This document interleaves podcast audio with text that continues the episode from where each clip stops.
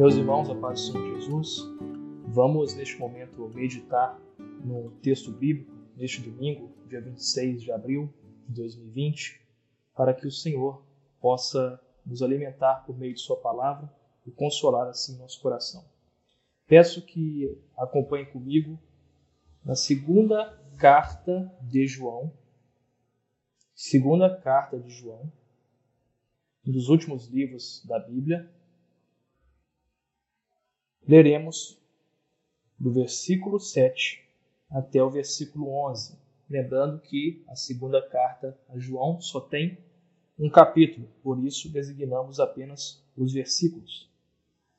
2 João, verso 7 a 11. Assim nos diz a palavra do Senhor. Porque muitos enganadores têm saído pelo mundo fora, os quais não confessam Jesus Cristo vindo em carne. Assim é o enganador e o anticristo. Acautelai-vos para não perderdes aquilo que temos realizado com esforço, mas para receberdes completo galardão. Todo aquele que ultrapassa a doutrina de Cristo e nela não permanece, não tem Deus. O que permanece na doutrina, esse tem tanto o Pai como o Filho. Se alguém vem ter convosco e não traz essa doutrina, não recebais em casa, nem lhe deis as boas-vindas. Porquanto aquele que lhe dá boas-vindas, faça cúmplice das suas obras más. Senhor, mais uma vez nós choramos pedindo que o Senhor possa nos abençoar na exposição da tua palavra, que o Senhor possa nos santificar, nos fortalecer, ó Deus, e nos reedificar espiritualmente por meio dessa meditação. Oramos assim em nome de Jesus Cristo. Amém. Irmãos, João, já na sua primeira carta, ele trata, certo momento, do perigo desses anticristos. Ou seja, naquele momento em que o evangelho estava sendo pregado, logo após a ressurreição de Jesus Cristo, a escolha anterior de todos os apóstolos, depois a substituição também de Judas, evidentemente, por Matias, depois o chamado de Paulo, e depois ainda da destruição do Templo de Jerusalém no ano 70 depois de Cristo pelo general Tito Livio, que foi visto pelos judeus como uma espécie de antecipação do fim do mundo, afinal o templo era o centro religioso, uh, social e até mesmo, por vezes, comercial né? Basta lembrarmos que Jesus expulsou os cambistas do templo. Então era o centro de importância para aquela sociedade e de repente o general entra com as suas tropas romanas e não somente destrói, mas também por consequência profana aquele lugar santo de Deus. Tudo isso estava neste contexto em que João escreve a sua primeira carta e também a sua segunda, podemos dizer. Mas não somente isso. Naquele momento em que a pregação avançava, e a perseguição também já se instalava. Lembrando que Paulo foi martirizado no ano 68 depois de Cristo. Muitos começaram não a duvidar, como é comum hoje, da divindade de Jesus, mas sim de sua humanidade. Muitos estavam prontos e dispostos a admitir que Jesus era sim filho de Deus, era enviado de Deus, mas não estavam prontos e, pelo contrário, rejeitavam que Jesus havia vindo em carne. Ou seja, eles negavam aquilo que talvez seja central para o próprio cristianismo, a doutrina da encarnação, de que Jesus Cristo, o Filho de Deus, veio em forma e natureza humana. Ele assumiu para si a nossa natureza, a nossa condição, com todas as suas limitações, com todas as suas fraquezas e forças, dilemas que isso, uh, que com isso porta. Então muitos estavam negando a encarnação de Jesus Cristo. Muitos negavam que Jesus veio de fato em carne humana, veio em forma humana. E é curioso que o que parece talvez para muitos um simples ponto abstrato de doutrina, na verdade traduz-se ou significa algo de suma importância para nós. Por quê? O próprio pai da igreja, Gregório de Nissa, já dizia que aquilo que não foi assumido não pode ser redimido.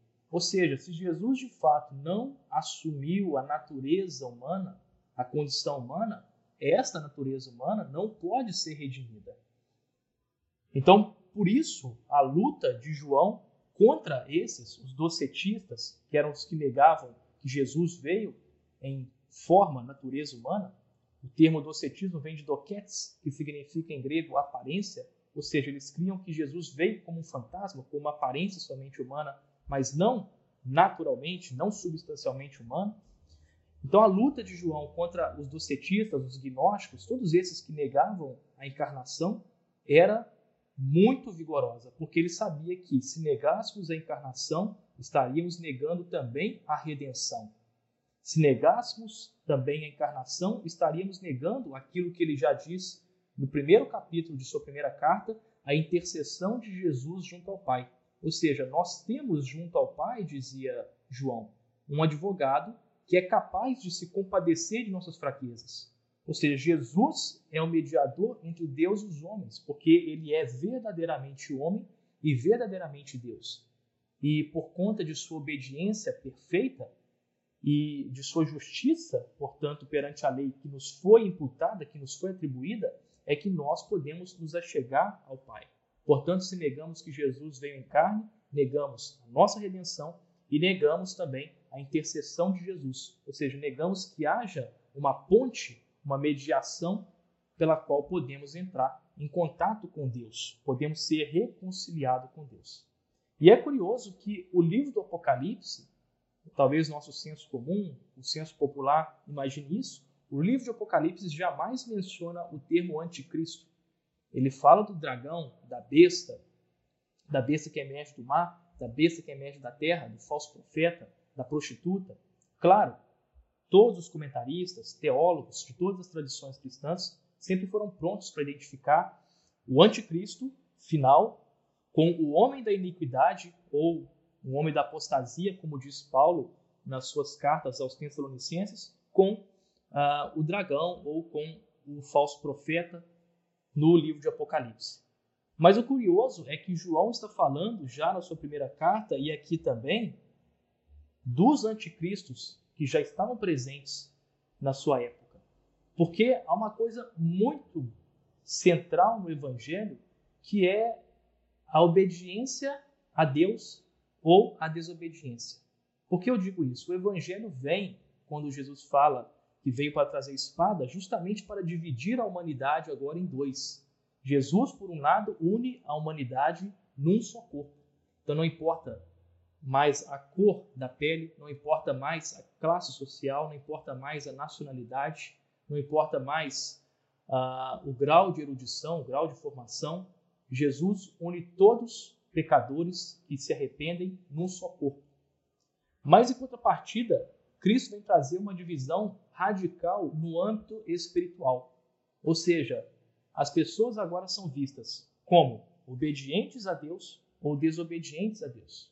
E é isso que importa o evangelho. Não importa nenhuma classe social, não importa a cor da pele, importa se o homem ou a mulher obedece a Deus ou desobedece a Deus. É por isso que Jesus enfaticamente diz: aquele que comigo não ajunta, espalha. Então, os anticristos que estavam já naquela época e que estão também na nossa época são aqueles que negam a Jesus.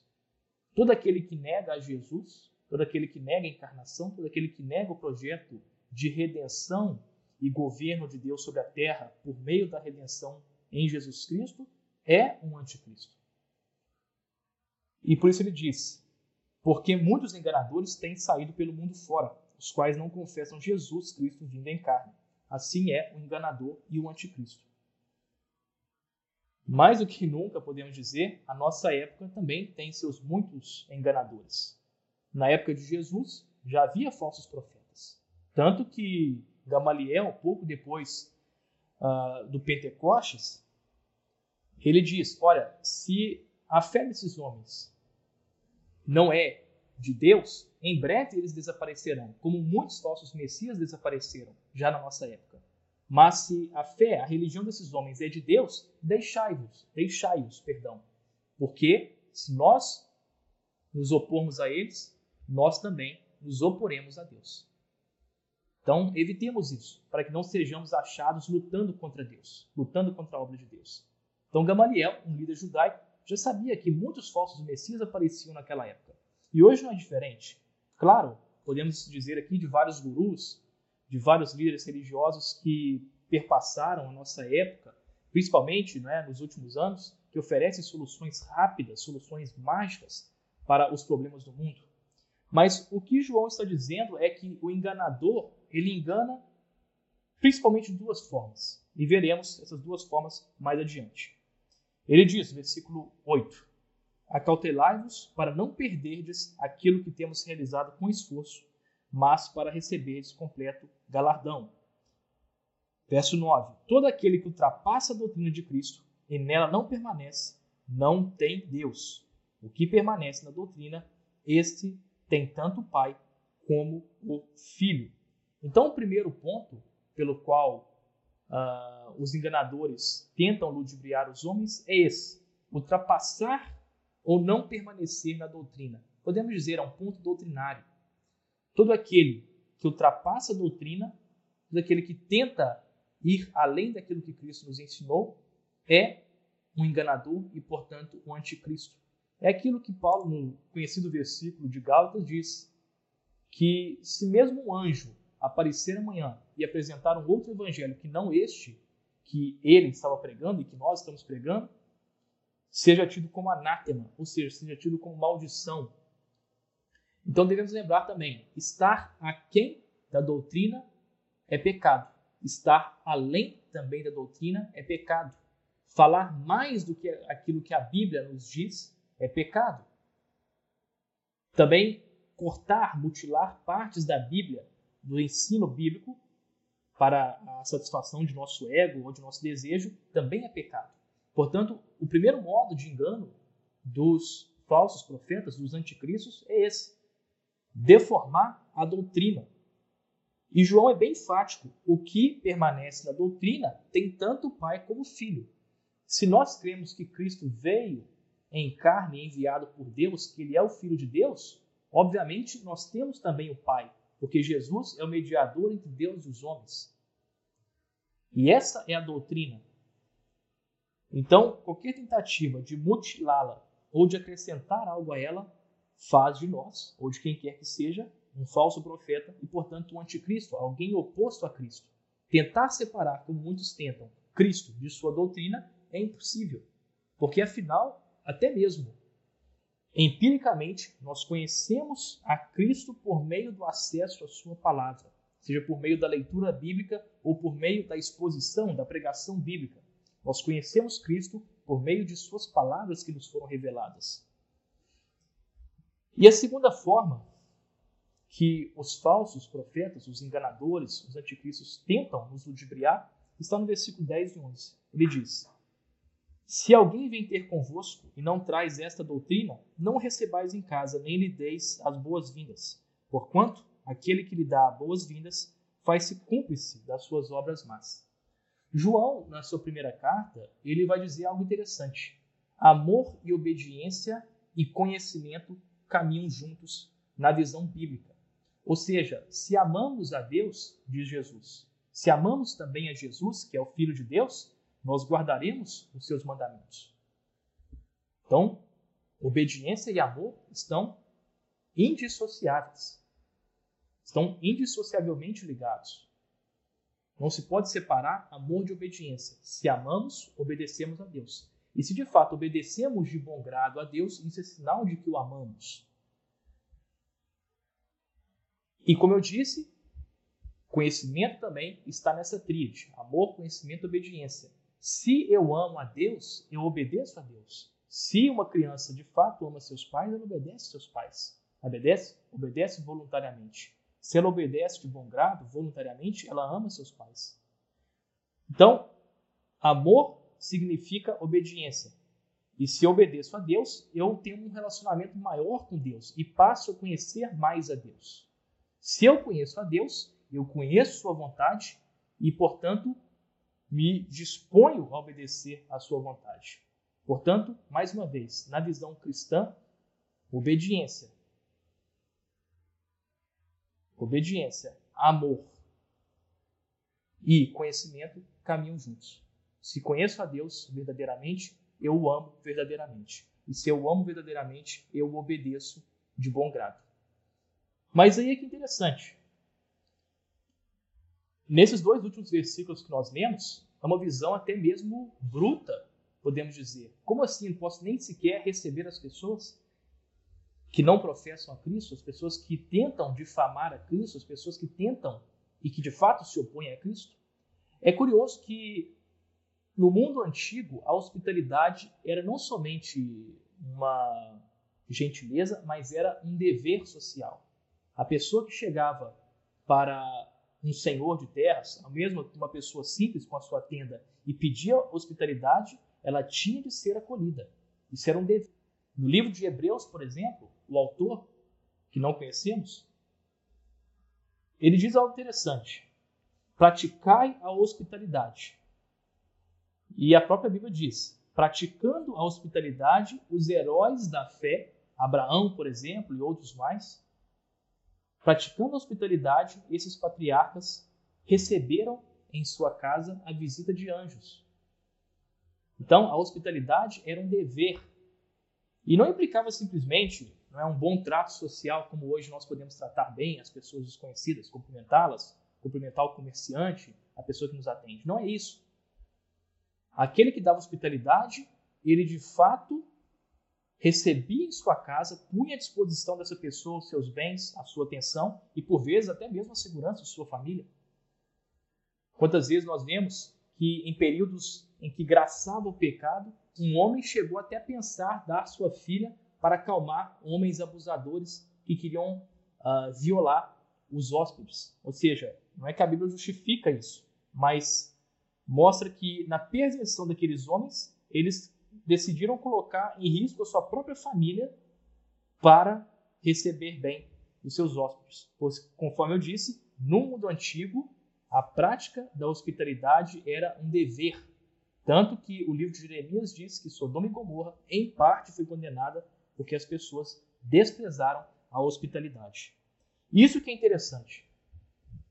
O segundo modo de os falsos profetas, os anticristos, tentarem nos enganar é tentarem fazer essa divisão, é tentarem causar uma divisão no próprio corpo de Cristo, é tentar dividir o corpo de Cristo e assim fazer desfalecer o amor.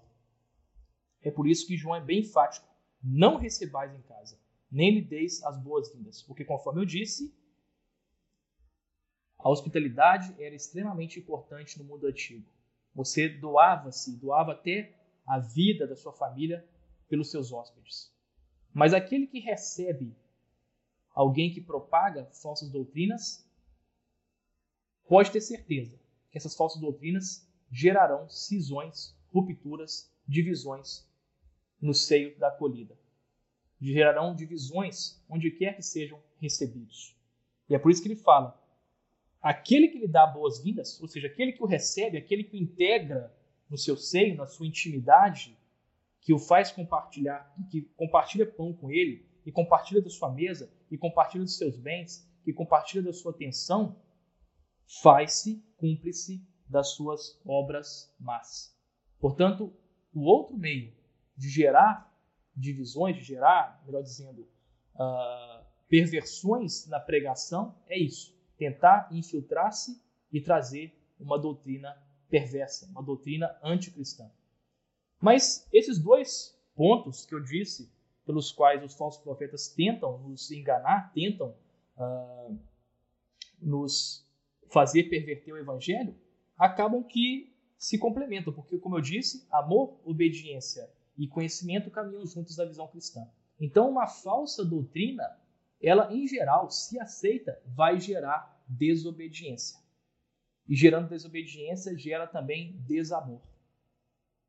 Essa divisão atual entre teoria e prática, entre intelecto e praxis, entre abstrato e concreto, não é uma visão plenamente bíblica, porque na Bíblia a própria sabedoria é isso. A sabedoria é o temor do Senhor, ou seja, praticar aquilo que o Senhor nos ordena. Então, portanto, conhecimento e prática na Bíblia estão fundidos. Não dá para escapar, não dá para tentar uh, obedecer a Deus mentalmente, mas os atos deporem contra isso. Os atos seriam contrários daquilo que a Bíblia exige. Da mesma forma, uma pessoa que faz algo, mas com toda má vontade e blasfemando em seu coração, ela, em muito breve, se mostrará uma pessoa perversa. A Bíblia exige isso, que o homem obedeça, ame e conheça a seu Deus. E os anticristos, aqueles que negam a Jesus, principalmente negando a encarnação, e negar a encarnação não significa somente negar essa doutrina, dizendo, olha, Jesus não veio em forma humana, não assumiu natureza humana. Não, negar a encarnação significa também negar muitas vezes que Cristo, pela sua obediência, conquistou para nós a intercessão, conquistou para nós a redenção. Significa muitas vezes imaginar que a própria criação de Deus não tem importância para ele. Negar, por sua vez, que o próprio Deus se importa conosco. Negar, por sua vez, que o próprio Deus, por meio de seu Filho, tem um plano para não somente a humanidade, mas para toda a sua criação. Existem várias formas de negar a encarnação. Seja negando os seus efeitos, seja negando os seus princípios, seja negando ah, as benesses e os benefícios que a encarnação nos conquistou. Há várias formas. Aquele que despreza a criação, de certo modo, nega a encarnação. Aqueles que acham que Deus é um ser maligno, é um Deus que não se importa, que não guarda a sua aliança, é também um negador da encarnação. No entanto, que essas duas formas que João nos ensina e que eu tentei expor aqui fiquem em nossa consciência hoje. Aqueles que apresentam uma doutrina falsa certamente nos levarão à desobediência e, portanto, ao desamor ou, eventualmente, até ao ódio a Deus. E, de igual modo, aqueles que tentam causar divisão no seio, seja no seio familiar, mas principalmente no seio da igreja, porque João está escrevendo aqui para uma igreja, eles também são pessoas contrárias a Cristo, portanto, anticristos. Doutrina e amor não são coisas separadas, não existe isso. A verdadeira doutrina, nos de João, ela gera necessariamente o amor. A verdadeira doutrina gera necessariamente o conhecimento de Deus. O conhecimento real de Deus necessariamente gera a obediência a Deus. E a obediência verdadeira a Deus necessariamente gera o amor real a Deus. Portanto, que essa alerta, esse alerta, essa advertência de João possa ser também conosco, que não recebamos aqueles que portam uma doutrina ruim, uma doutrina perversa, uma doutrina contrária ao evangelho, que nós mesmos não aceitemos aquilo que é contrário ao que o próprio Deus tem para nós, que permaneçamos fiel à sua aliança, que permaneçamos fiel, fiéis, perdão, a a sua doutrina, que permaneçamos fiéis àquilo que ele nos tem revelado por meio de sua palavra. Pois, de fato, Cristo nos ensinou quem é realmente a Deus. E só podemos conhecer a Deus se conhecermos de fato quem é Cristo. Todo aquele que nega Cristo nega a Deus. Mas aquele que ama realmente a Cristo ama realmente a Deus. Amém? Que o Senhor possa nos abençoar com esta exposição, essa pequena meditação nesta noite.